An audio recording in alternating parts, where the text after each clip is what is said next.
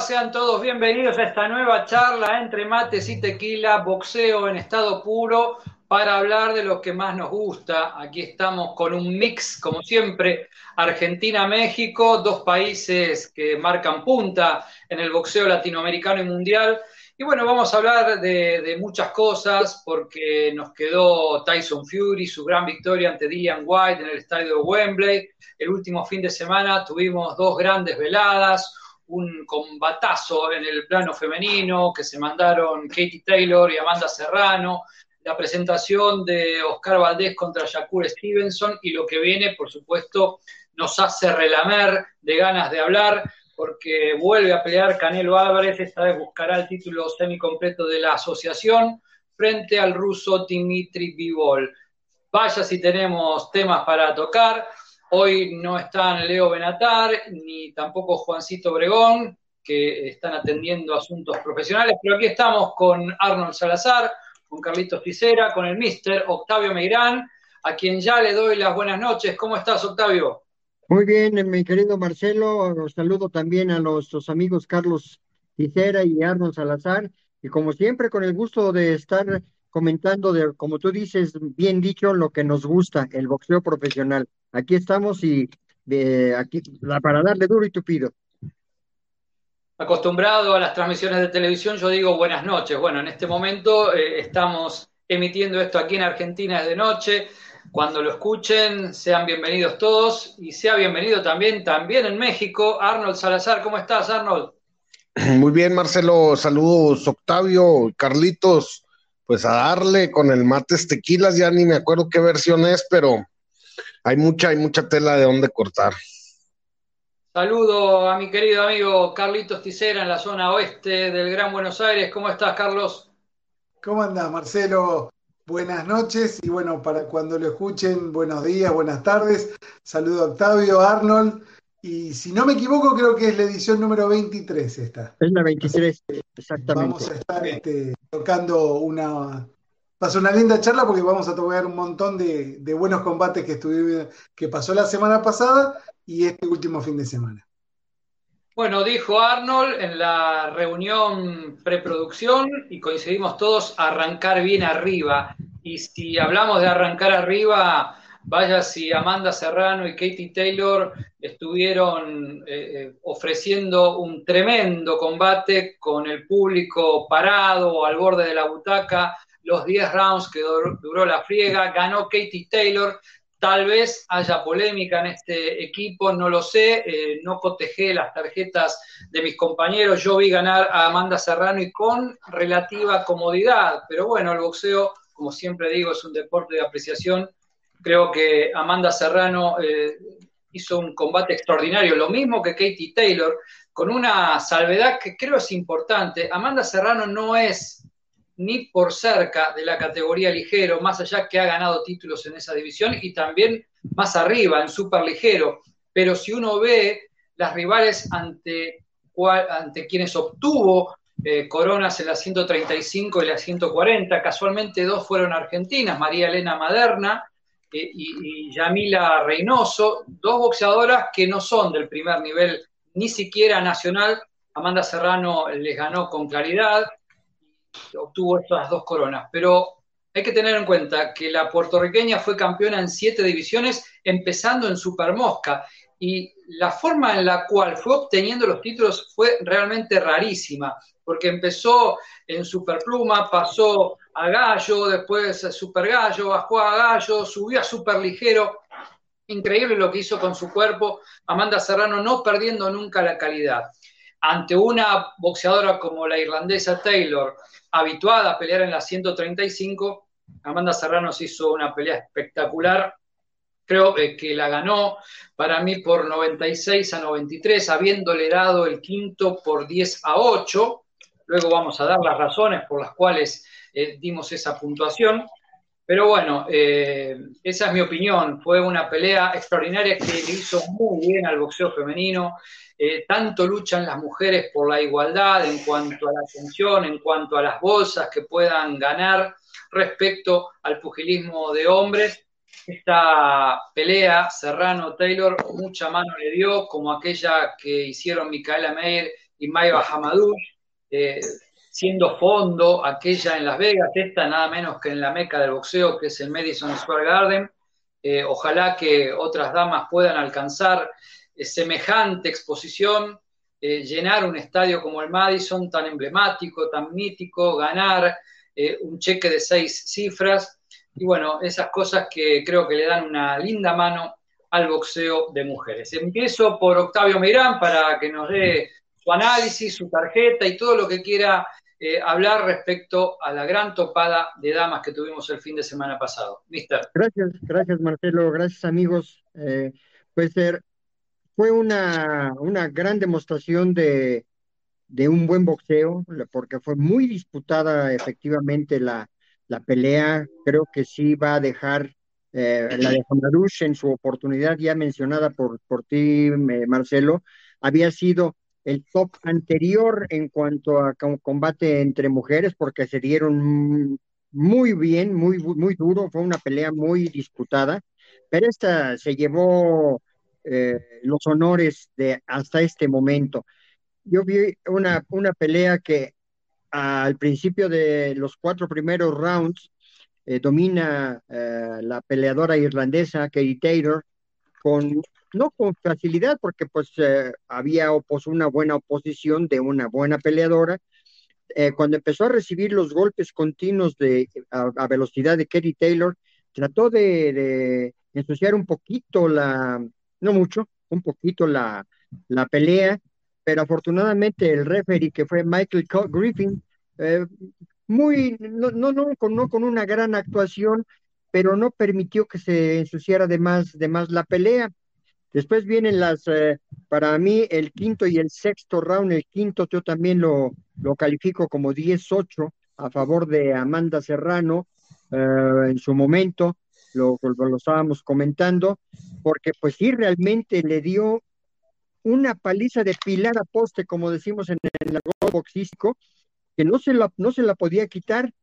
Eh, todavía el sexto round lo, lo gana, ya no con la misma velocidad, creo que ya no tuvo la histamina como para rematar a la peleadora irlandesa, a Taylor, y después para mí, eh, haciendo un poquito el parangón con, los, con el, quinto y el sexto round, yo creo que ahí dejó gran parte de su estamina, eh, retoma, desde mi punto de vista, y así se llevó la puntuación, eh, el séptimo, octavo y noveno round eh, a favor de, Katie Taylor, porque empezó a, regresó por sus inicios de pelear de velocidad, cambiando los perfiles, caminando hacia atrás y hacia adelante, o sea, volvió a ser una buena peleadora y la del décimo round, eh, que pudo haber sido para cualquiera de las dos porque se enfrascaron en un cambio de, de golpe salvaje, yo le califiqué, la califiqué a favor de la Serrano. Para mí, mi tarjeta quedó 93 puntos para Amanda Serrano, 96 puntos para Katie Taylor. Este es en términos generales. Ahora, venía el antecedente de que se efectuaba, como bien eh, ustedes lo, lo, manifestaron, de la primera oportunidad que un campeonato mundial de damas de guantes rosas se subía al ring mítico de eh, Madison Square Garden. Eso es un logro indiscutible para el boxeo eh, de damas. Ojalá, y como decía Marcelo atinadamente, perdón, fuera, este sea el primero de muchos espectáculos que las mujeres eh, puedan dar y que también pues tengan la oportunidad de ganar eh, cantidades de seis cifras. Yo estoy totalmente de acuerdo. Admiré a ambas peleadoras dentro del, del traslado que se hicieron a lo largo de los rounds, que las dos pusieron todo para poder ganar esa contienda. Ese es así como yo vi, yo vi la pelea. Lo, lo, lo que sí quiero repetir es que eh, inexplicablemente pensando en la fortaleza de, Amanda Serrano y como lo decía Marcelo, que ha tenido subidas y bajadas con su cuerpo de manera extraordinaria, eh, al querer, no, querer eh, noquear a, a, Katie Taylor en el, en el quinto y el sexto, creo que ahí fue eh, donde la, la, pues el estado de, de, fortaleza le falla, ya no tiene la capacidad de poder eh, terminar la obra tan extraordinaria que hizo en el quinto y el sexto round. Bueno, la vimos eh, con las mismas cifras, pero a distintos rincones con Octavio. Eh, yo voy a hacer la salvedad. Yo la vi en diferido, la vi anoche bien tarde, eh, porque tuve transmisión en vivo, boxeo argentino, desde la provincia de Santa Fe. Obviamente me enteré el resultado y, y bueno, la vi y puntué con la mayor certeza posible. hubo muchos rounds que podían ir para cualquiera de los dos rincones. Pero me pareció a mí que los rounds más claros, los rounds más contundentes fueron de Amanda Serrano. Y bueno, ya iba a explicar lo del 18 y ya lo explicó bien Octavio Meirán, pero he recibido algunas críticas respecto a poner 18 y ya me voy a apoyar en el comentario de Arnold y de Carlitos, porque no suele darse, dicen, un 18 si no hay caída.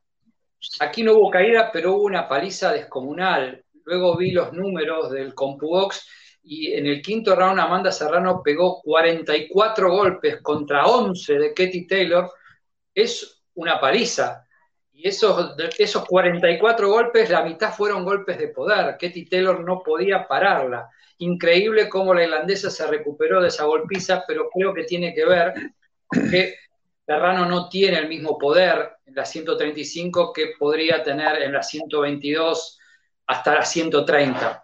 Eh, nunca olvidemos que Amanda ganó siete campeonatos mundiales en distintas divisiones a partir de Supermoje llegando a Superligero. Eh, Arnold, ¿cómo han visto allí la pelea?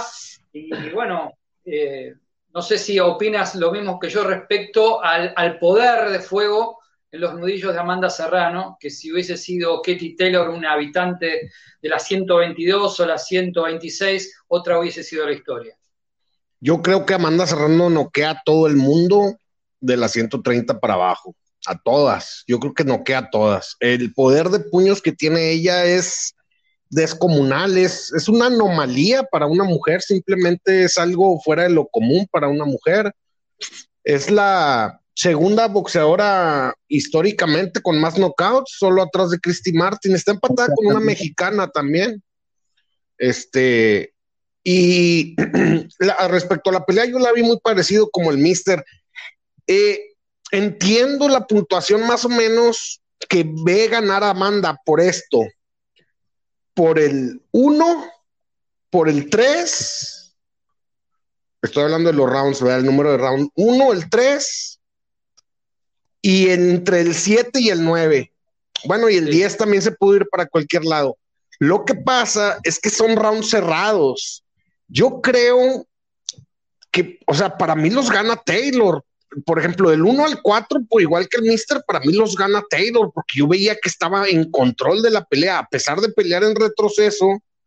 Eh, yo casi veía que pegaba al 2 por 1. Ahora, lo que pegaba Manda siempre era más contundente que lo que pegaba Taylor pero entiendo que, lo, o sea, entiendo quien ve ganar seis rounds a Amanda, porque hay al menos cinco rounds, o sea, uno, tres, siete, ocho, nueve, ahí ya son cinco. O sea, hay al menos cinco rounds que se pueden ir para cualquier lado. Yo opto por dárselos a, Taylor por el volumen. ¿Perdón? El 10 también. Sí el, 10, sí, el 10 también, porque cuando Amanda la está conectando, saca una derecha y una izquierda Taylor que a cualquier otra la tumban, a cualquier otra que no sea Amanda y, súper nítido que conecta Taylor. Ahora, esto tiene que ver tal vez algo, algo con el subconsciente de cada quien. Veo mucha diferencia de opiniones, mucha división de, de opiniones en las tarjetas. Yo creo que tiene que ver con, con la empatía y con algún tipo de interés afectivo o medio afectivo con, con, alguna de las boxeadoras y hasta subconscientemente de, de, cada quien, yo me voy por esa explicación, porque es impresionante la división de opiniones que hay. Yo creo que no, no puede haber robo en una, en, en una pelea tan dividida en, eh, eh, en, la opinión mediática. Este, por otra parte, súper peleadoras, yo creo que las dos mejores del mundo.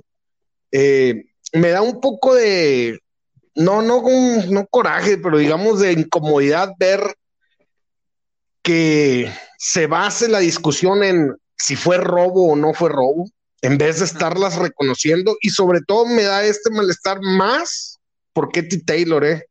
porque es una boxeadora que con Amanda ya son tres top ten libra por libra que ha vencido, y dos veces a Delphine Pearson, una vez a Jessica a McCaskill antes de, de ser campeonas ambas, y ahora a Amanda. Y por el contrario, Amanda eh, eh, para nada la quiero desacreditar. Es una super boxeadora y, como digo, tal vez la segunda mejor del mundo después de Taylor. Pero la oposición no, no, no es algo que corresponda a su calidad. Ella ya no debe de bajar de 130, digamos, para abajo. Ella, para mí, tiene un poder y una fortaleza que abusa de 126 para abajo. Hombre, lo de, lo de con Romina Bermúdez Romina, Romina le pegó muchos golpes y, parecían caricias. Lo de Yamilet Mercado, lo de la chica dominicana Dayana, no me acuerdo el apellido. Santana. No, no, son abusos, o sea, son, esos son, son tune-ups muy, muy feos, o sea, que yo creo que nadie quiere ver. Esto es lo que queremos ver de Amanda, esto que acaba de pasar. Ahí está Delphine Pearson ahora en 130, ahí está McCaskill en, en Welter, ahí está, bueno, tal vez Welter ya sería mucho para Amanda, pero ahí está Micaela Mayer en 130. Yo creo que eso es lo que, o la revancha con Taylor, que seguramente va, a ir. Yo creo que eso, yo creo que eso queremos ver de Amanda, no enfrentar a Yamileda, Romina, que Romina es una, para, eh, en su tiempo fue un libra por libra dentro del top ten y es una muy buena boxeadora pero la diferencia de pesos era, era demasiado, la diferencia de fortaleza sobre todo. Decía la española que enfrentó tanto a Taylor como a, como Amanda, Miriam. Tuve la oportunidad de hablar. sí, Miriam Gutiérrez, la reina Gutiérrez, tuve la oportunidad de hablar con ella. Y tras, tras, en backstage, tras bambalinas, me decía que Amanda pega como un hombre. dijo, no, esa chica pega como un hombre. O sea, yo he esparreado con hombres y no me dejan caer todo el peso los, los muchachos, pero ella pega totalmente como un hombre. Y, pues bueno, esparrea con Jason Vélez. O sea, ¿de qué estamos hablando? Es una. Pero bueno, yo sí vi ganar a, a Taylor. Yo creo que es una pelea muy, muy cerrada por el número de rounds cerrados. Eh, pero en mi criterio yo la veo ganar claro a Taylor. No quiere decir que fácil, ni que cómodo, ni que no haya sido cerrada. Mira, por cierto, ya, con esto termino, Marcelo. Voy a poner en. Oh, no, bueno, vamos con la opinión de Carlitos y luego pongo la, foto de las tarjetas, ¿no? Ajá. Bien, es, algo muy lindo para analizar porque, como bien lo decía Arnold, en, redes y todo lo que tenemos acceso a redes sociales y, y a páginas de internet, había mucha división de opiniones. Justamente eh, Arnold hablaba del knockout que Amanda Serrano le propinó a Daniela Bermúdez, eh, la, bonita Bermúdez, hoy mamá y alejada del boxeo, pero seguramente va a volver pronto. Fue en, super, en, categoría pluma. Pluma. De 126, eh, Amanda se fue a 135 con una escala luego de la pelea de Miriam Gutiérrez, pero es, es, devastadora Amanda Serrano y también hizo daño a una top 3, para mí, como lo es Katie Taylor, este, en 135. Yo recuerdo, Carlitos, ojalá que vos te acuerdes, eh, que para mí, Katie Taylor no le ganó a Delphine Pearson la primera pelea. La uno. La uno en el Madison. La segunda también, creo que la ganó por el canto de una uña.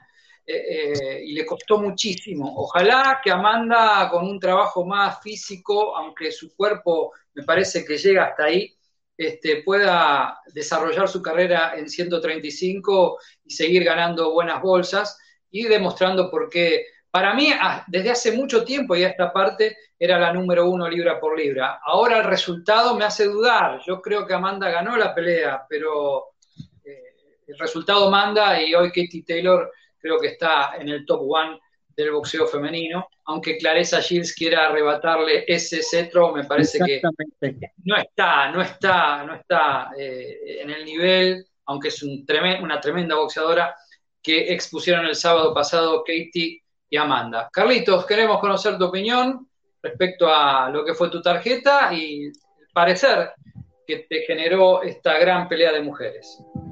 Sí, mira Marcelo, yo un poco tengo que suscribir en función de la tarjeta de Octavio porque la fuimos viendo juntos eh, en una transmisión que me sumaron para MX, el canal de Arnold. Eh, yo un poco quiero eh, sacar esta conclusión y tratar de analizar el por qué hay tanta disparidad en los comentarios y un poco ampararme en este tema de que creo que ya no da para más, los rounds de dos minutos tienen que ser de tres. En una pelea tan pareja eh, se presta a este tipo de situaciones, pero yo por lo que quiero aclarar y lo he leído en más de un, de un comentario, hablar, muchos tildan de robo. Yo no, no, entiendo dónde pueden ver la palabra robo, en la cual fue una, una pelea sumamente interesante, de trámite cambiante. Creo que fue eh, la, para mí la victoria de, de Katy Taylor la, la, cimienta en la primera mitad del combate, en la cual eh, peleando de contra con una mayor velocidad que Amanda, que iba para adelante, pero recibía más de lo que por ahí llegaba a conectar. Este, Katy Taylor eh, hizo ese, ese, ese colchón esa diferencia que después le sirvió como para poder llegar con esa ventaja al final. Lo que no puedo entender es qué pasó en el quinto round, porque ella viniendo con un plan de combate bien armado, bien estructurado, que le iba dando resultados, se prende de una manera sorprendente, en la cual, por una cuestión, pero que fue mínima, casi no, no apoya la rodilla y le dan cuenta. Yo creo que si le daban cuenta, y yo creo que al final le, hubiese sido otra historia, porque la tarjeta iba a quedar muchísimo más cerrada y ahí no sé qué hubiese pasado.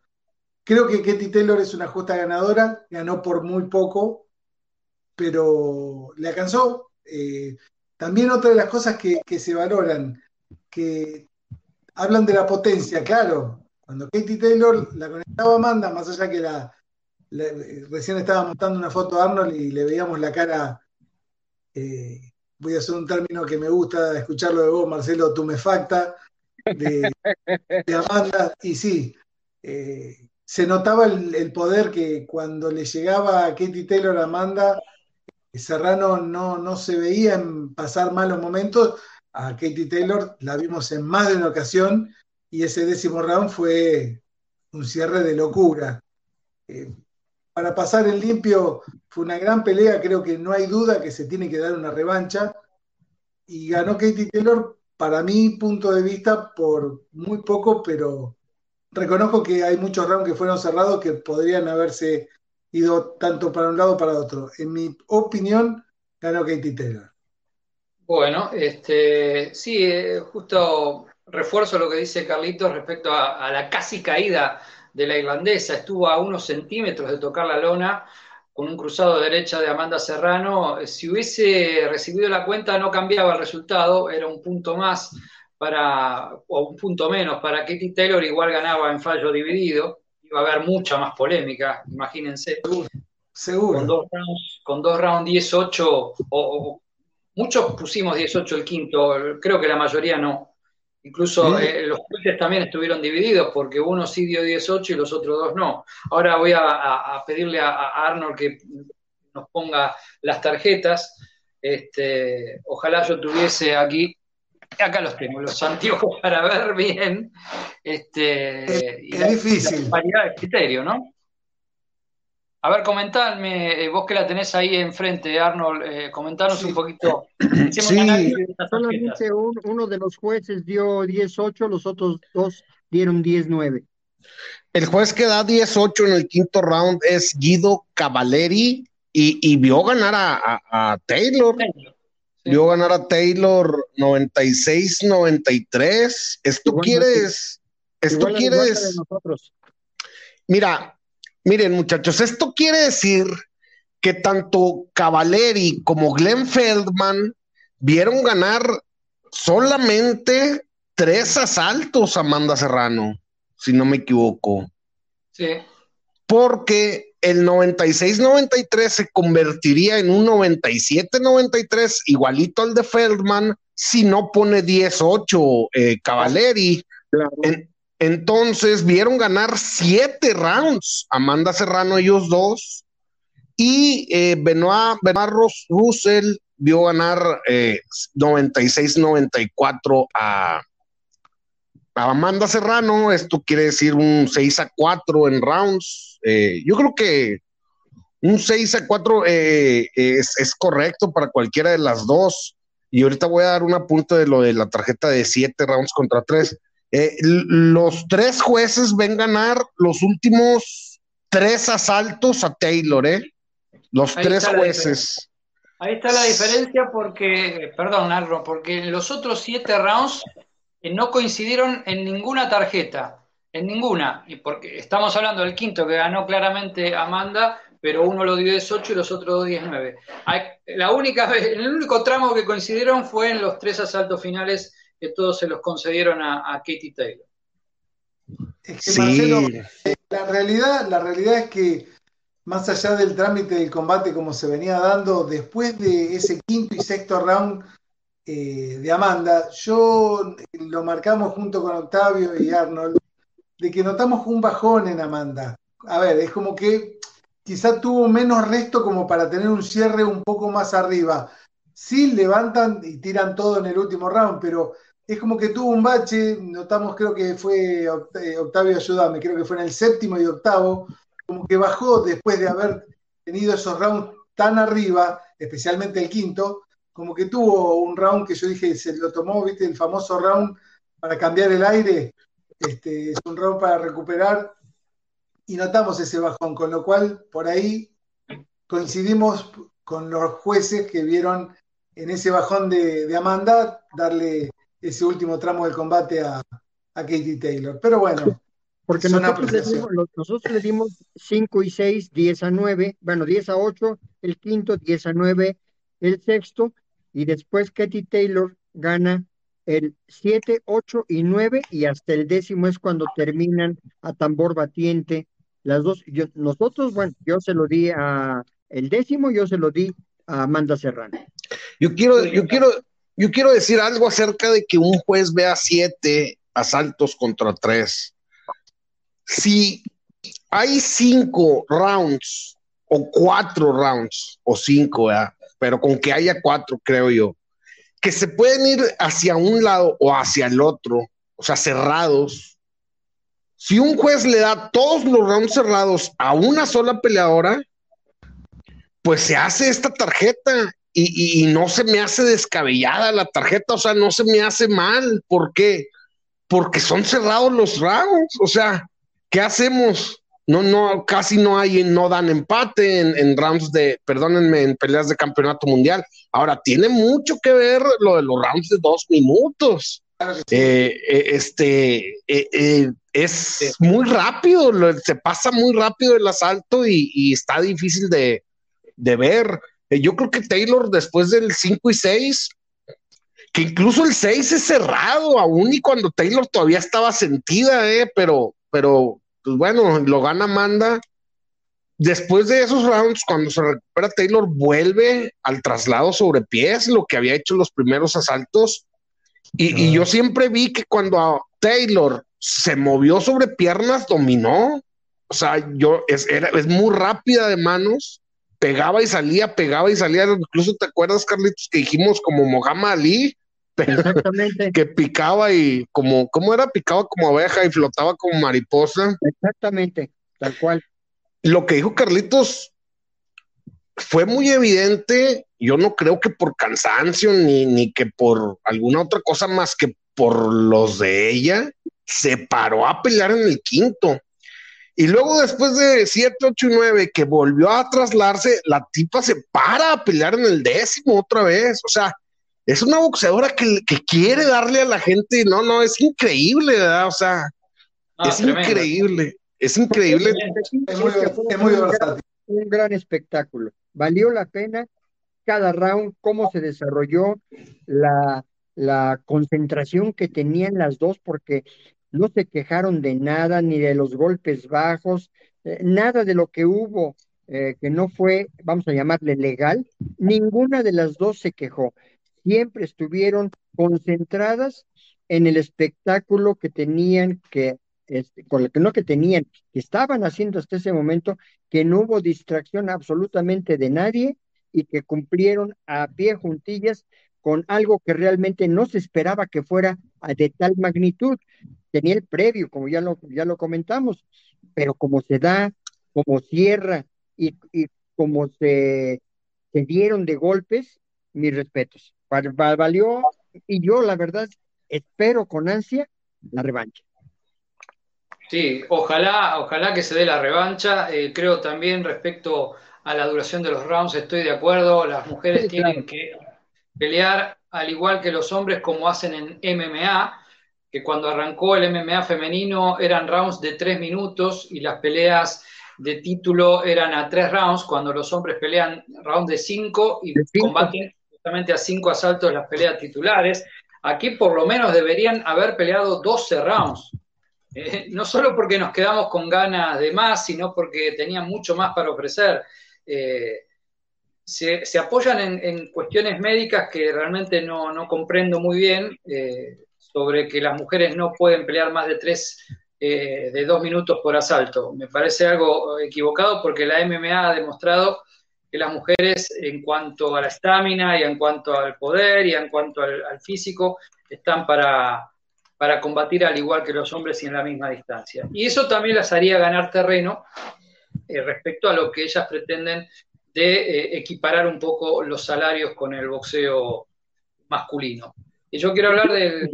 Yo, lo de, perdón, perdón, te interrumpo tantito, Marcelo. Yo he sostenido eh, bajo, bajo varios eh, intervenciones ante algunas entrevistas y algunos cambios que hemos tenido, inclusive creo que hace, este punto lo tocamos hace unas eh, dos o tres sesiones anteriores, que eh, el hecho de que, que, se haya levantado ya la voz de que querían homologar a tres minutos de pelea por uno de descanso, el Consejo Mundial de Boxeo en voz de Mauricio Sulaimán negó absolutamente la probabilidad de que eso sucediese a raíz de que se empezaron a, levantar estos ánimos de decir, no, pues es que tienen que pelear tres minutos, bla, bla, bla, al igual que, igual que los varones. Él, no sé si al día siguiente o a los dos días inmediatos en un martes de café, que son los que hacen eh, su promoción semanal, declaró que bajo ningún concepto el Consejo Mundial de Boxeo permitiría que eh, se fueran a tres minutos de pelea por uno descanso y no, y no a más de 10 rounds.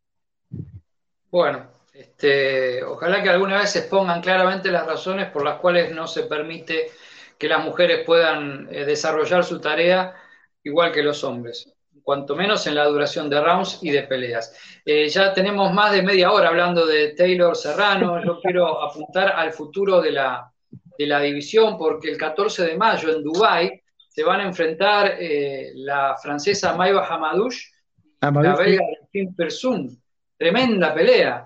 Ahí bien podría surgir una oponente de, Taylor y de, Serrano. También eh, eh, podemos pensar en que Micaela Meyer, que está ascendiendo cada vez más en el ámbito pugilístico, puedan en catchweight enfrentarse con Katie Taylor o con Amanda. Me parece que ya eh, es muy grande Micaela para Amanda, pero con Taylor bien podría darse un choque. Hay lindos cruces en el boxeo femenino y esto también las hace avanzar mucho a las damas.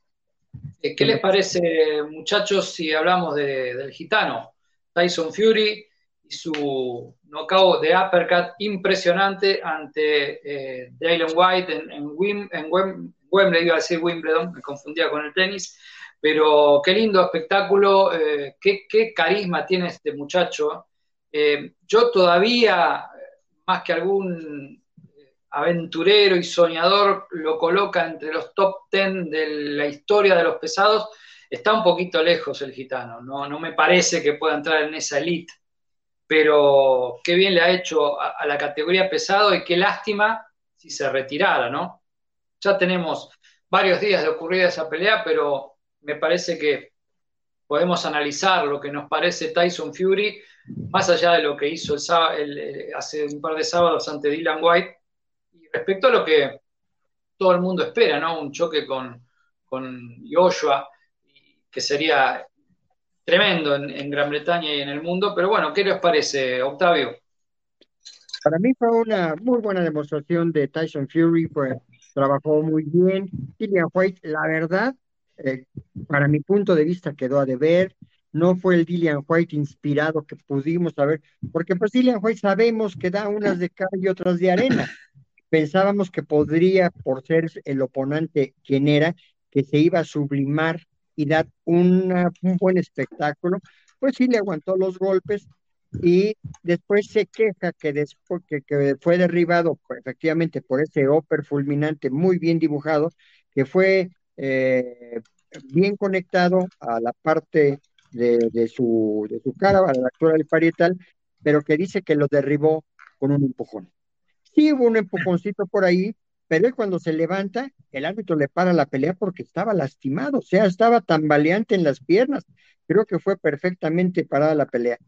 No hay, para mí, desde mi punto de vista, no hay mucho que decir de acuerdo a la oposición que White le, presentó a, Tyson Fury, que hizo valer su brillantez como peleador, eh, después del, regreso que ya eh, tuvo después de haber tenido por ahí una situación un tanto cuanto difícil en cuanto a lo personal, pero, pero pues ha demostrado que tiene eh, el carisma para, estoy de acuerdo contigo de que no para ponerlo entre los top ten de todos los pesos completos de la historia, pero pues ha destacado mayormente por esa condición de haberse recuperado física y mentalmente y ahora dar las, las exhibiciones que ha dado, sobre todo con eh, las peleas contra Wilder, y aunque pienso que contra Joshua, con la quijada de cristal que tiene Joshua, no le iba a aguantar muchos rounds.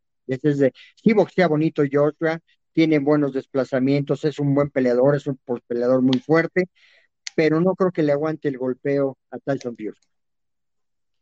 Fury es un tipo grandote, eh, de cuerpo no muy grácil, eh, no es un boxeador muy, muy lucido, no es un boxeador elegante, pero la, cantidad de recursos que tiene, cómo, cómo, cómo sabe leer un combate, cómo define alguna de las peleas, también el corazón, porque lo demostró cuando cayó con Ty Wilder, eh, casi se paró y arañó luego un empate, que para mí había sido victoria. Bueno, no importa. Lo cierto es que es un hombre muy importante hoy y, creo que vital para la categoría pesado y sería una lástima, Arnold, si se va del boxeo. No sé qué piensas tú, qué sensación tienes respecto al retiro, entre comillas, de Tyson Fury y a ese engendro que quiere hacer una pelea híbrida con el campeón de la UFC, Francis Ganou. ¿Qué, es lo que piensas? Pues dice él que ya se lo había prometido desde desde antes de pelear incluso la tercera con Wilder a, su esposa Paris. Creo que habla en serio. Eh, ahora, eh, pues eh, con dinero, ah, baila el perro, decimos acá en México, pues con dinero todo se puede y, pues yo creo que depende mucho de quién gane la revancha entre Usyk y Joshua. Si vemos a Tyson Fury boxear nuevamente profesional, en el profesional digo, boxear en serio, va, porque lo de Gano, pues es una vacilada, va, pero si gana Usyk, yo creo que no vuelve Fury, pero si gana Joshua, si le gana Joshua a Usyk, claro que vuelve Fury, ¿eh? Claro que vuelve Fury, pues cuánto dinero le van, les van a dar, eh, 80, 80, 90, 100 millones de dólares por pelear, o sea, eh, y, claro que vuelve contra Yoshi, yo creo que siga, y no por miedo a Uzi, ni, mucho menos, sino que pues no, no, yo creo que no le va a motivar la bolsa contra Alexander, que es un extraordinario boxeador, que yo creo que le va a volver a ganar a Joshua, eh, pero quién sabe, Joshua puede, puede en una de esas noquear a, a Usyk. Eh, en cuanto a la pelea de White, pues sí, White quedó un poquito corto con, con Tyson Fury, que, estoy de acuerdo contigo, Marcelo, es un costal de, recursos y un costal de mañas. Y sí, yo estoy de acuerdo también en que está lejos del top 10 de libra por libra de los pesados histórico, pero quién sabe cómo le iría a Fury con ese top 10, que no está ahí. Pero no, yo no lo descontaría en un fantasy match, ¿verdad? Que siempre son medios odiosos, porque pues es que está muy grandote, tiene muchos recursos, es cierto, no es muy agradable, no es muy ortodoxo verlo, pero eh, pues es difícil, ¿verdad? Y si, y si se levantó de un derechazo de Wilder, pues con quién no, con quién, quién lo podría noquear de todos los históricos, pues quién sabe, son cosas que no sabremos, pero pues sí, eh, eh, y lo de con engano, no, no, a mí no, yo no conozco casi nada de, artes marciales mixtas de UFC. A mí no me llama la, atención. Ahora, eso de que, de que híbrido, pues, ¿quién va a avalar eso o qué? O sea, si es un evento como entretenimiento con, con, una pelea guionada, pues tal vez, pero híbrido, pues Gano lo va a matar. si el primer round es de boxeo, pues Fury lo va a matar. Pero si el primer round es de artes marciales mixtas, pues el otro lo va a matar. Entonces, pues, ¿cómo? Si, es en, si es en serio la pelea, ¿verdad? No, no cierra por ningún lado. Eh, pero bueno, siempre es un tipo muy atractivo de ver, Fury.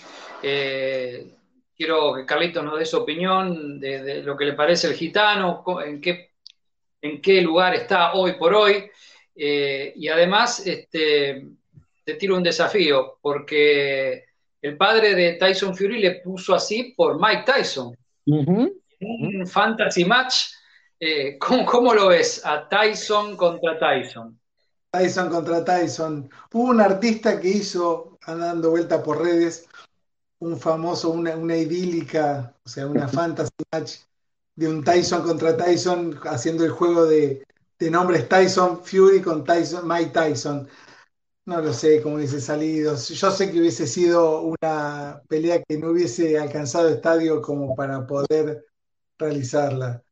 Con respecto a Fury, ¿qué poder decir? Contra ese, un top ten o los históricos, yo no lo veo.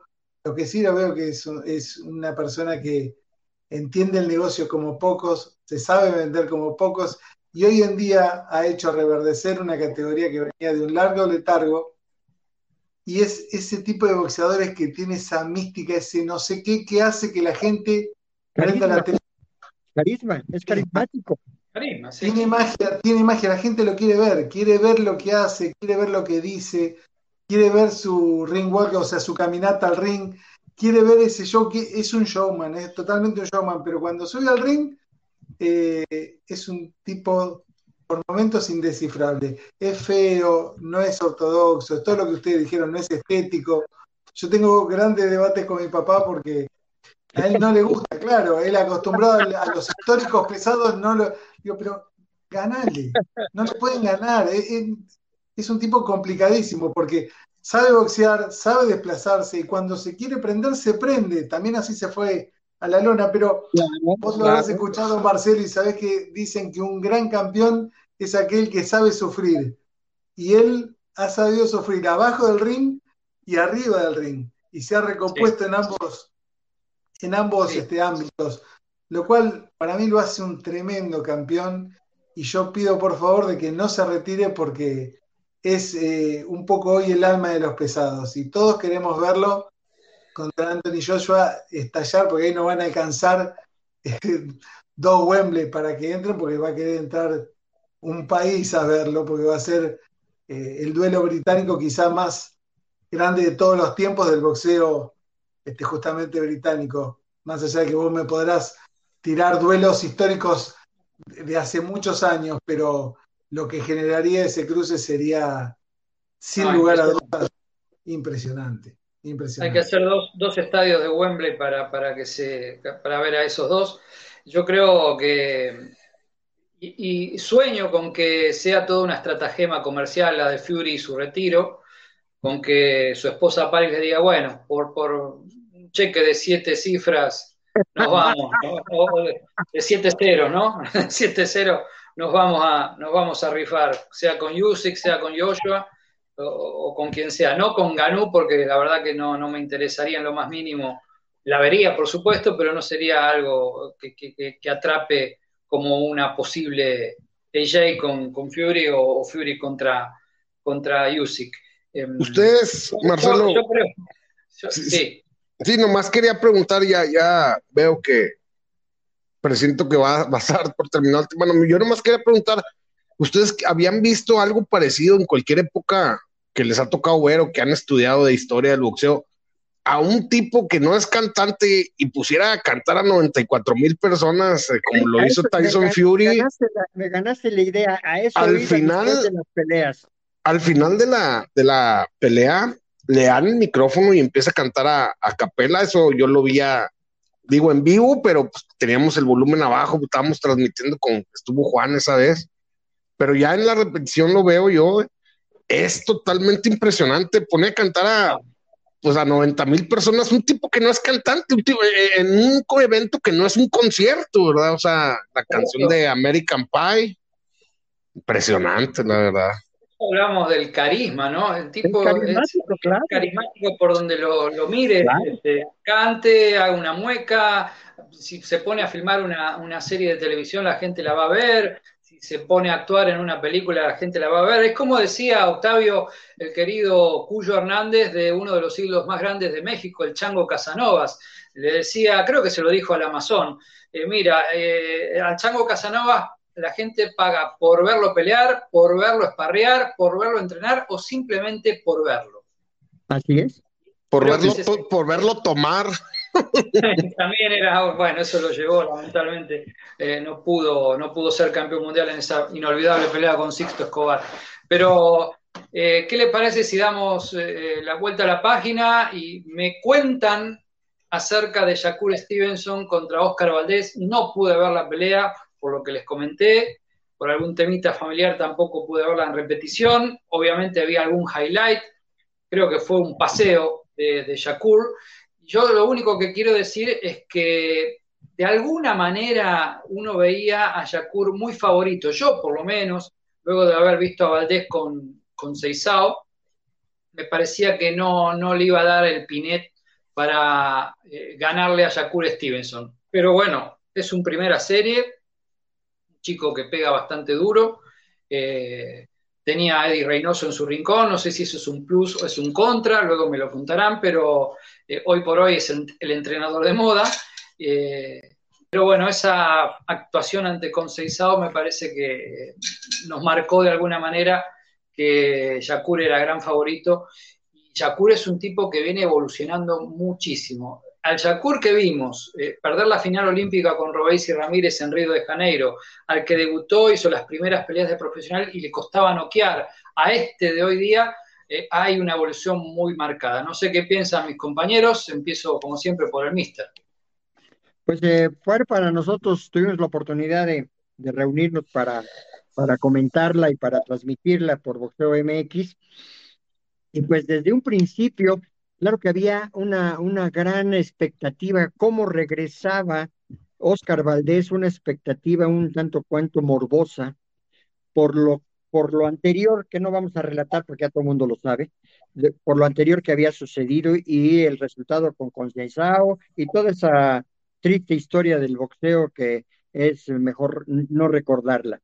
Pero aquí en sí el combate era saber cómo regresaba Oscar Valdés y qué clase de preparación le habían dado de la esquina el mejor manager de la actualidad. Desafortunadamente, desde un principio empezamos a ver a un desesperado eh, Oscar Valdés tirando mandobles, eh, cayéndose, poniendo el guante en la lona, o sea, no se le veía que fuera a tener un gran combate. Y a lo, a lo largo de, de, toda la, de toda la pelea, eh, inclusive él es derribado, eh, no lastimado para, para, para tomarlo en cuenta, aunque sí cuenta como caída oficial, porque le lanza un, pues un golpe de, de arriba hacia abajo, se va de, de, de boca, casi sin caer contra las cuerdas, y con un upper, eh, Shakur Stevenson lo prende, pues cosón más bien que un golpe duro, y lo derriba. reclama que no le deben de contar, pero pues cayó por golpe, le, tira excesivamente. Entonces, realmente fue una pelea de un solo lado. Ese round nosotros también lo consideramos como caída oficial 10 a 8, 10 eh, a 8 a favor de, de Stevenson, pero Stevenson solamente para nosotros en el noveno y en el décimo los gana porque pues le baja a la a, su, manera de, trabajar arriba del ring, se pone a echar pasos para atrás, medio llavea, eh, dejó que fuera para adelante este Valdés y cierra bien los dos últimos rounds ganándolos y burlándose para más en el doceavo round, ya los últimos segundos corriéndole alrededor, y ahí el referee debió haberle llamado Kenny Bayless la atención, porque estaban sobre la pelea, casi da la espalda, o a lo mejor dio la espalda, pero desde el punto de vista que nosotros estábamos viendo, pero debía haberle llamado una, una actitud o una actuación de Kenny Bayless como ya nos ha tenido acostumbrados en los últimos años, que yo veo que ya le pesa la edad, ya no tiene la, y eso lo, lo platicamos antes de la pelea, que ya no le llega a los, a los peleadores, casi no se mete, eh, dejó, dejó que le ensuciara mucho la pelea.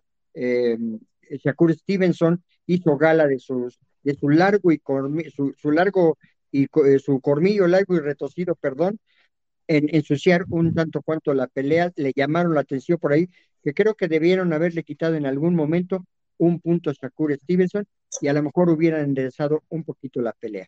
En términos generales, Oscar Valdés dio una muy mala exhibición de boxeo, no tuvo plan B, siempre fue el mismo.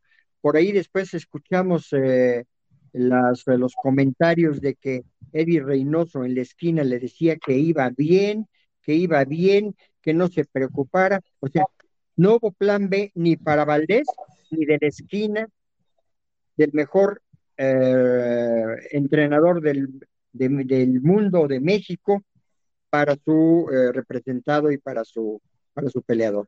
Esa es la historia que nosotros vimos arriba del cuadrilátero con un Valdés desencajado, eh, golpeado, eh, terminó cortado y Stevenson terminó fresco como una lechuga. Ese es desde como yo vi el combate y esas fueron las puntuaciones que para nosotros terminaron 109 para Valdés, 118 para Shakur Stevenson. Las oficiales fueron 117, 110 y dos igual a la de nosotros, 118, 109. Bueno, quiero que Arnold nos cuente lo que quiera respecto a este tema, pero también le quiero hacer un par de preguntas eh, para que también nos dé su parecer. Por ejemplo, eh, la primera sería, ¿hay una gran decepción en el ámbito boxístico de México con esta derrota de Oscar Valdés? ¿Era esperada? ¿No era esperada? ¿Pasó inadvertido en cuanto al, dolor que causa? Y la segunda, conocemos un refrán que dice, eh, quien mucho abarca, poco aprieta. Y si tenemos en cuenta que Canelo Álvarez está a días de enfrentar a Vivol, con Eddie Reynoso en su equipo y por supuesto en su rincón, como siempre. ¿Cuánto le pudo haber dedicado Reynoso a Oscar Valdés si también está preparando con Canelo un mega evento? Sí, pues supuestamente entrenan a diferentes horas, aunque se le han visto en redes, en videos ahí juntos también a Canelo y a Valdés. Eh, en cuanto a lo de que si es una gran, gran decepción para los mexicanos, yo, creo que en términos generales, para el fan freak, el, muy metido, no. Para los turistas al boxeo en México, sí, ¿verdad? ahora, hubo mucho, mucho de estos visitantes porque Oscar Valdés entrena en el Canelo Team. Eh, desde que Oscar Valdés está con Canelo, tiene una exposición eh, exponencial, multiplicada de la que tenía antes con, Manny Robles. entonces esto hace que lo, vean muchas miradas este, digamos, outsiders o, externas al boxeo que, que, ven dos o tres peleas al año. Y, y, pues esa gente cree que, que, es tirar golpes y ya, y tenía, yo leí gran sector que tenía mucha esperanza en, en que Oscar ganara. Eh, los apostadores profesionales, las casas de apuestas de Las Vegas no, no, no se equivocan tan seguido. Lo tenían hasta 6 a 1, 7 a 1, me parece que llegó a, hacer. Entonces, pues era muy difícil, ¿verdad? Ahora es boxeo y todo puede pasar. Yo decía en la previa, eh, es muy complicado, es muy complicado que Oscar Valdés gane, pero de que tiene alguna posibilidad la tiene, ¿verdad?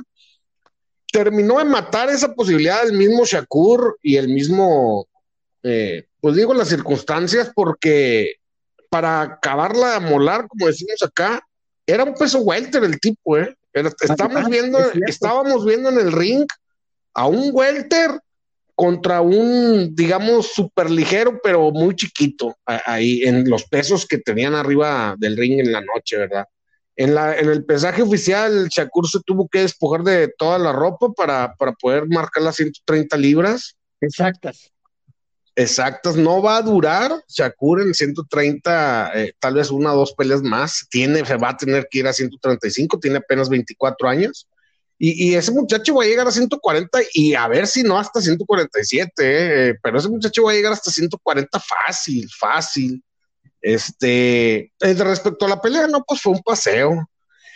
La estrategia de Oscar Valdés también, yo estuve diciendo en la previa, dos, tres programas que hice en la semana, que para mí tenía que salir estilo chino Maidana contra Mayweather 1, estilo Castillo con Mayweather, estilo, estilo salido con Lomachenko, ser un tren eh, que, arrollara a, Shakur, pegar en brazos, en pecho, en piernas, en riñones, o sea, tenía que hacer eso y no, toda más de la mitad de la pelea se quedó a la media distancia, con la guardia muy ceñida, aún y con esa guardia a la izquierda de, de, Shakur, que es un rayo, un verdadero rayo, le entraba. Y no, pues Shakur se sirvió con la cuchara grande, eh, con la complicidad de Oscar. Eh, la estrategia muy mala, ya después nos dimos cuenta que por ahí del descanso del octavo Reynoso todavía le decía que lo contragolpeara.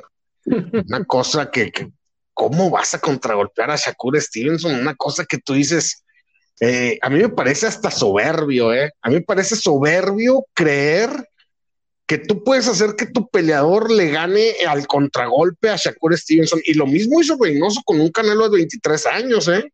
Mandó a contragolpear a Floyd Mayweather, ¿eh? Entonces, que los peleadores se quieran acoplar a tu estilo, eh, lo que yo sé, lo que yo pueda saber, poco mucho de boxeo, para mí no es lo indicado. Para mí el entrenador tiene que sacar el mayor provecho a las herramientas que tiene el peleador, potenciarlas y no cambiarle el estilo, no, no ajustarlo a lo que tú quieres, a lo que a ti te gusta, para mí. Este, y pues bueno, eh, ahí quedó lo, el resultado. Eh, por ahí del sexto, creo, hasta se le olvidó ponerle el posicionador bucal a Reynoso a, Valdés. Lo, lo, mandó a pelear sin posicionador bucal, se regresó Valdés y hasta hizo un gesto así como de que qué pasó. Eh, lo regresaron, ¿verdad? Lo regresó el referee y luego Valdés como que hasta se enojó. En la entrevista final, Reynoso increíblemente dijo que Shakur ni siquiera conectó claro a Valdés, una cosa ya hasta cómica, este, que eran puros eh, raspones, dijo. Pero bueno, eh, y Shakur no tiene retos en 130, los otros dos campeones, el venezolano Roger Gutiérrez y el japonés, que no, recuerdo cómo, cómo, Ogawa, creo que se apellida. Ogawa, eh, no son rivales para Shakur Stevenson. Eh, yo creo que Oscar va a esperar a que Shakur se vaya a la 135 para volver a agarrar, o podría irse a retar a alguno de estos dos campeones. Yo ni siquiera veo a Shakur peleando con estos dos campeones porque no sé qué le pueden dejar más que los títulos, pero de bolsa qué le pueden dejar, pero bueno, quién sabe, a lo mejor y capaz y sí. Y pues es todo, pues perdió por amplio, por la clásica milla. Y como dice el mister, eh, lo que ganó eh, Valdés, los dos rounds o tres rounds, siendo muy generosos, fueron porque Shakur dejó de trabajar, o sea, ya, ya se veía hasta como, ya como que ya se quería ir a festejar, la verdad. Es que como le, como le, le dio el anillo de compromiso a su novia, ya se le hacía tarde para que ya eh, quería darle el anillo de compromiso a su novia, entonces ya lo que quería era que se acabara la pelea, le baja el volumen ya con tal de que se acabara la, la pelea. Bueno, Carlitos, eh, eh, queremos que nos cuentes tu parecer de la pelea. Igual está muy hablada, pero también tu enfoque. ¿Y con quién te gustaría verlo a Yakur, no? Porque evidentemente, salvo con Seisao y, este Oyaki Foster, es un muy buen boxeador estadounidense, no, no asoman retos, como bien adelantaba Arnold, para Yakur en las 130. Eh, pero en 135 ahí están, ahí hay varios leones, ¿no? Sí, en los 135 sí.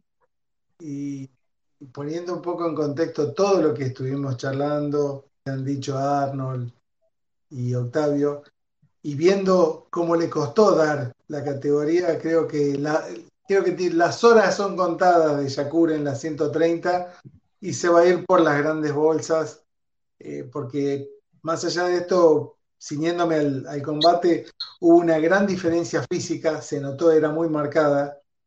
Y lo criticable de, de Valdés fue que no tuvo rebeldía y careció de todo tipo de recursos para poder cambiar en algún momento el trámite del combate. Fue un, fue un combate desde ese punto de vista monótono porque hubo un claro dominador. En ningún momento estuvo ni siquiera cerca de poder ponerlo en algún aprieto, Valdés con lo cual él, se lanzaba en, los ataques y quedaba siempre fuera de distancia. Shakur con ese juego de cintura, tirándose hacia atrás, lo dejaba siempre colgado. Y sinceramente fue un, fue un paseo. Fue un paseo. La gran ganadora de la noche fue la Morocha, eh, que se llevó el anillo y el ticket de oro.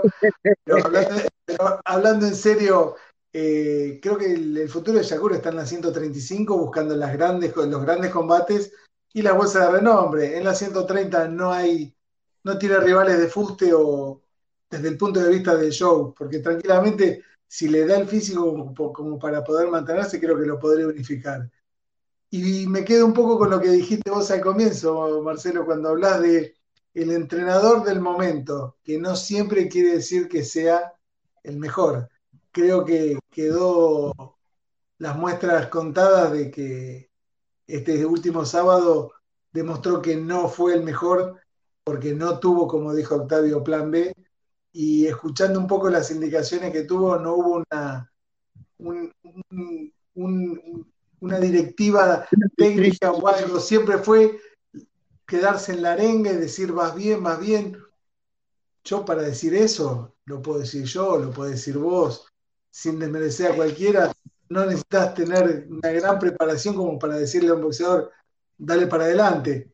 No hubo una indicación, Marcelo, y eso lo expone y lo deja en evidencia que quizás a veces se hablan maravillas de, Reynoso, pero con actuaciones como la de su pupilo el sábado pasado quedó en evidencia de que en algunos momentos no, no hay una sabiduría o no hay una buena lectura de un combate como para poder dar alguna indicación, para poder generar algo o cambiar este, el destino del combate. Así que eh, veremos qué, será la vida de, de, Valdés. Calculo que un poco, no quiero repetirme lo que dijo Arnold, buscará que Yakur se vaya y volverá al ataque en alguna división de la 130. Obviamente que subir no puede subir porque si ya eh, para la categoría es chico, subiendo sería una masacre.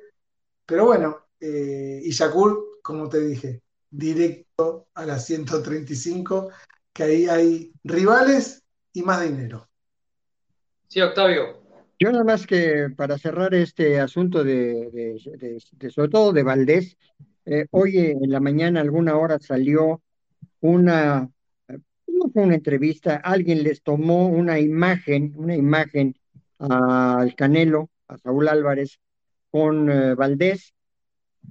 Post a la pelea todavía le estaban dando agua a Valdés, estaban en los vestidores, y eh, el Canelo le decía a Valdés, es que yo te dije que tiraras así, o sea, diciéndole algunas, y nunca lo hiciste, y nunca lo hiciste. No lo estaba regañando, pero sí le estaba diciendo de manera seria que no habían hecho lo que se había practicado en el gimnasio. Te dije que hicieras eso, no lo hiciste. Te dije que hicieras, hubiera, y, y tiraba los golpes, el Canelo se ve que los tira.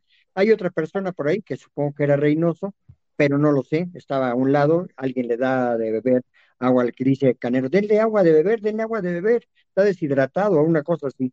Entonces, este tipo de cosas, pues todavía en vez de, no sé por qué lo permitieron, en vez de ser positivo, pues es negativo, porque se hicieron un plan de, pelea, un, un plan de trabajo en el gimnasio y Oscar no lo siguió, porque yo creo que el asunto que no, que no, no vamos a entrar en tema, lo repito, que sucedió anteriormente, lo va a seguir, lo va a perseguir por el resto de su vida, al menos en un, en un mediano plazo.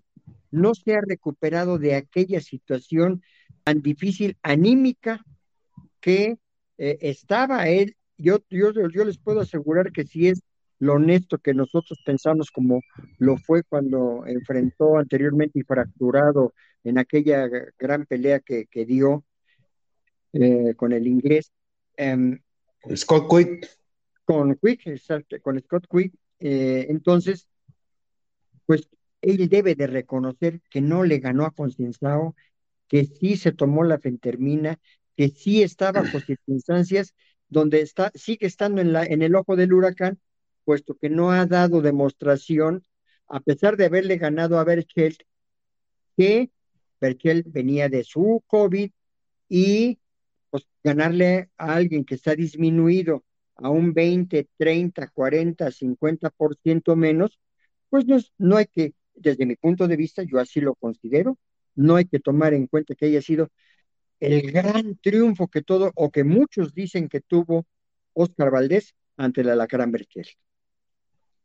Bueno, permítanme cerrar el tema Yakur. Eh, ya adelantamos que es muy posible que se vaya a 135 y en el corto plazo hay mucho león rasurado ahí para hacer con Yakur un peleón. Personalmente lo quisiera ver con Gervonta Davis. Es un lindo duelo de estilos, de chicos eh, eh, atractivos para ver, de, un duelo también a nivel promocional.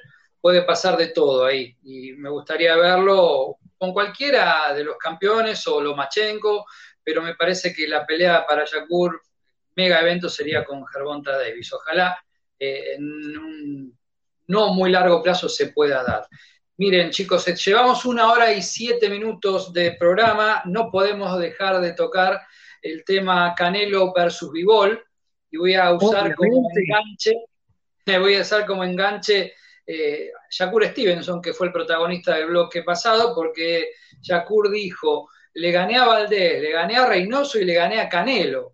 Canelo ahí metido en una pelea en la cual no tenía que ver, obviamente, seguramente Shakur lo dijo porque es parte, Valdés es parte del equipo, del Canelo Team, pero qué importante, ¿no? Eh, el Canelo que hasta Shakur en su momento de gloria lo cita y engrandece con una declaración su victoria del sábado pasado. Me gusta, ya hablamos bastante de Canelo Bibol, ojalá tengan alguna cosa más para aportar, pero a mí me gustaría escuchar una línea de cada uno y un pronóstico. No sé si se animan. Octavio, empezamos con, contigo. Bien. Obviamente tú mejor que nadie sabes y nuestros compañeros también que pues yo no soy un fanático de, de Saúl Álvarez, a mí en lo personal no me ha convencido por esas suspicacias que se han dejado por ahí entre la pelea de Yildirim, Kovalev, Mundo Smith, etcétera, etcétera. Desde que noqueó a Kirkland con ese salvaje derechazo que baja misteriosamente la mano Kirkland cuando nunca la bajaba, pero pues yo no me atrevería a dar ninguna, normalmente no lo doy, no, no doy, este, no me cargo nunca a nadie, yo quiero ver boxeo nada más, pero, pero pues, aquí eh, existe esa suspicacia de, de, bajo muchas circunstancias que sería larguísimo enumerar, eh, creo que todos vamos a ver la pelea para unos como, como quieren al Canelo y otros que no están convencidos, unos lo quieren ver, quieren ver la contienda para ver si ahora sí es una pelea que le llaman eh, real o derecha, o si va a ser un, una pelea que no se preste o que se preste más bien a seguir con la suspicacia de que Canelo eh, tiene siempre ya teatralmente hecho los finales de sus peleas. Mm, yo no podría decir mucho, sería cuestión de verla, pero no, no, me gustaría que fuera obviamente una, una buena pelea, una pelea disputada, una pelea realmente como fueron las, las de Triple G, que fueron muy buenas y que se lastimaron, que dieron lo mejor los dos. Así es como me gustaría que fuera la pelea con Bivol. Es decir, ni más ni menos. Pero después de todos los últimos combates, empezando que desde la, desde la de también la, la de Fielding, que, que lo, lo, comprometen a cierto eh, cláusula de, de, pesaje y a lo de Julio César Chávez Jr.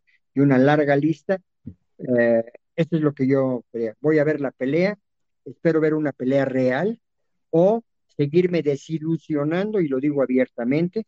No tengo nada en contra de Saúl, ni en contra de ningún peleador que suba al ring a ganarse el pan de su, de su, de, su pan de su vida. Pero, pero pues dista mucho, dista mucho de que yo pueda reconocer en Saúl Álvarez a un eh, número uno libra por libra. Arnold, ¿cómo está la efervescencia respecto a esta pelea de Canelo en México? Me imagino lejos de las topadas con Triple G o la de Mayweather.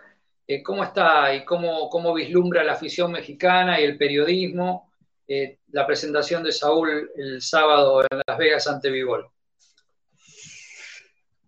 Yo, yo veo la previa apagadona, apagada, eh, ya no o sea, yo creo que gradualmente se apaga más y más y más.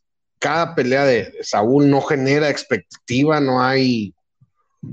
Ahora, la peña en redes sociales, al menos en México, eh, está totalmente dividida. Hay quienes creen ciegamente eh, en Canelo, que los ven como un tema aspiracional.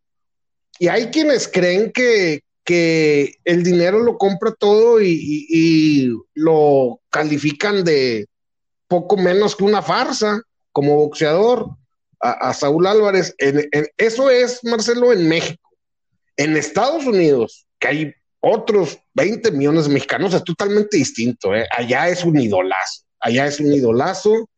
En Estados Unidos, donde pues un México, una un juego de fútbol de México contra Martinica llena, un estadio en Texas, allá. Eh, los paisanos de allá ven a, Saúl Álvarez como un idolazo. Ahora, eh, allá les vendes cualquier cosa que huela a, México y pues se emocionan, ¿verdad? Este, y la pelea con Vivol, pues yo creo que es muy sencillo. O sea, si Vivol eh, pelea como yo creo que sabe pelear, lanza el jab como como lo sabe lanzar rápido, fuerte, tiene esa gran salida de laterales que, yo le he visto, eh, el, andar sobre el ring. Si boxease todo eso, yo creo que va a ser buena pelea y, de pronóstico reservado. Yo creo que le va a dar un montón de problemas a Canelo, muchos problemas, y, por ahí pues, se la podría llevar el ruso.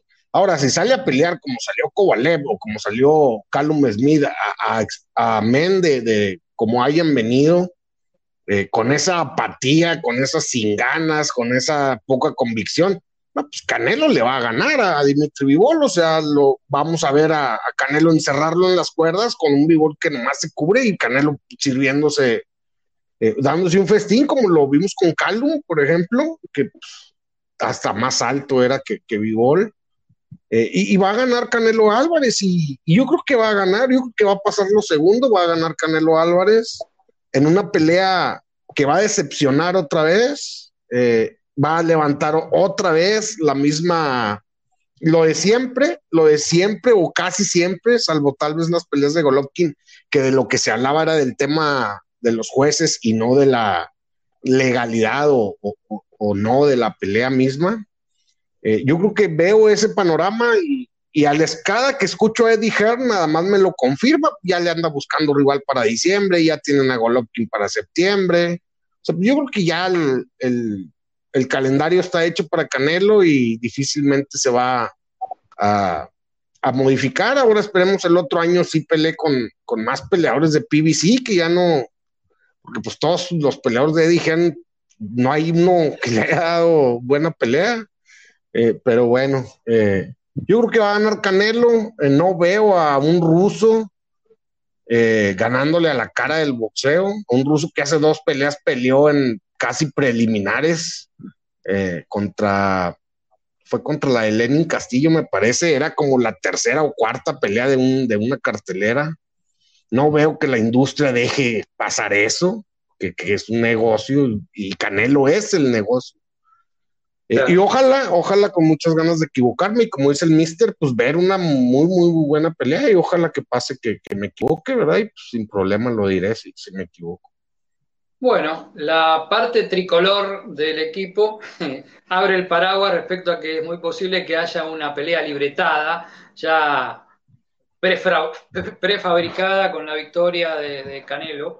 Eh, ¿Qué pensás, Carlitos? Y a ver si te animás vos a dar un pronóstico de Vivol Álvarez. Mira, la verdad que no quiero repetirme un poco en, lo que han hablado ellos. Yo creo que Canelo vamos a ver más de lo mismo. Octavio pide una gran pelea y Vivol justamente es un gran boxeador, pero no es una persona de que vaya a brindarnos una gran pelea que recordemos por ser una actuación dramática, ni mucho menos. Creo que va a ganar Canelo, que Vivol va a tener, no, no, va a estar, no va a tener su noche, como Arnold dice, que ese jab, que es el golpe de él. Vivol es un gran boxeador, un gran técnico, no noquea hace años. Yo creo que va a ser más de lo mismo. O sea, va a ganar Canelo, pero no va a tener una actuación destacada, ni descollante, ni, vamos a ver la gran actuación de, Saúl Álvarez. Bueno, yo no, puedo decir que soy canelista, pero sí me gusta Canelo, lo, noto como un boxeador que sigue evolucionando. En categoría semipesado me hubiese gustado verlo más con Beterbiev, pero Vivol me parece un buen campeón, invicto, eh, campeón de la Asociación Mundial de Boxeo, buen boxeador, eh, sé que si Canelo Álvarez, como yo pienso, va a ganar por nocaut técnico en el 10 o en el 11, eh, van a reciar las voces de que le ganó a un bulto. Y si pierde con mi bol, ni que hablar. Perdió con un bulto y que era una mentira. Pero está en esa situación, ya lo sabemos, y genera mucha división. Porque en tiempos de redes sociales todos opinamos y, obviamente no se puede concentrar el favoritismo de todo el mundo. Pero me parece, yo tengo ganas de verla, la voy a disfrutar, lo que dure, eh, voy a consumir la previa, voy a consumir el post. Creo que Álvarez va a ganar. Para mí sigue siendo el número uno libra por libra, ahí diciendo con mi gran amigo Octavio, pero estamos también para eso, no podemos ponernos de acuerdo siempre. Así que eh, Veremos qué pasa. Ojalá hubiese sido Beterbiev, me parece que es el rival para Álvarez. Yanni Golovkin, con quien hizo dos peleones, eh, genera tanta atracción como si hubiese eh, peleado con Beterbiev eh, el, día de, el día sábado. Pero bueno, ahí están las cosas planteadas. ya vamos cerrando, muchachos. Nos reencontramos cuando nos reencontremos. Un abrazo grande, querido Octavio. Igual para ti, mi querido Marcelo. Muchas gracias. Un apretón de mano y un abrazo hasta México, Arnold. Igualmente, Marcelo, eh, aquí nos estaremos viendo seguramente la otra semana y los, los convocamos para, ver qué pasó, ¿verdad? Para ver el desenlace de esto. Tendremos el post Canelo y el pre Castaño Charlo 2. Exactamente, exactamente. Esa es de la que tenemos que, que, platicar porque ya es la siguiente semana y efectivamente, digo, el hecho de que la hagamos cada 15 días, pero sí hay algo excepcional o especial como es el está, caso. Está muy cargado estas tres semanas. Canelo eh, con B-Ball, pues eh, a mí sí me, encantaría que nos pudiéramos reunir para platicar de lo uno o de lo otro que se vaya a dar eh, en la pelea de Canelo. Carlitos, chocamos puños, será hasta cualquier momento. Y a todos ustedes los esperamos en la próxima charla entre mates y tequilas. Un abrazo.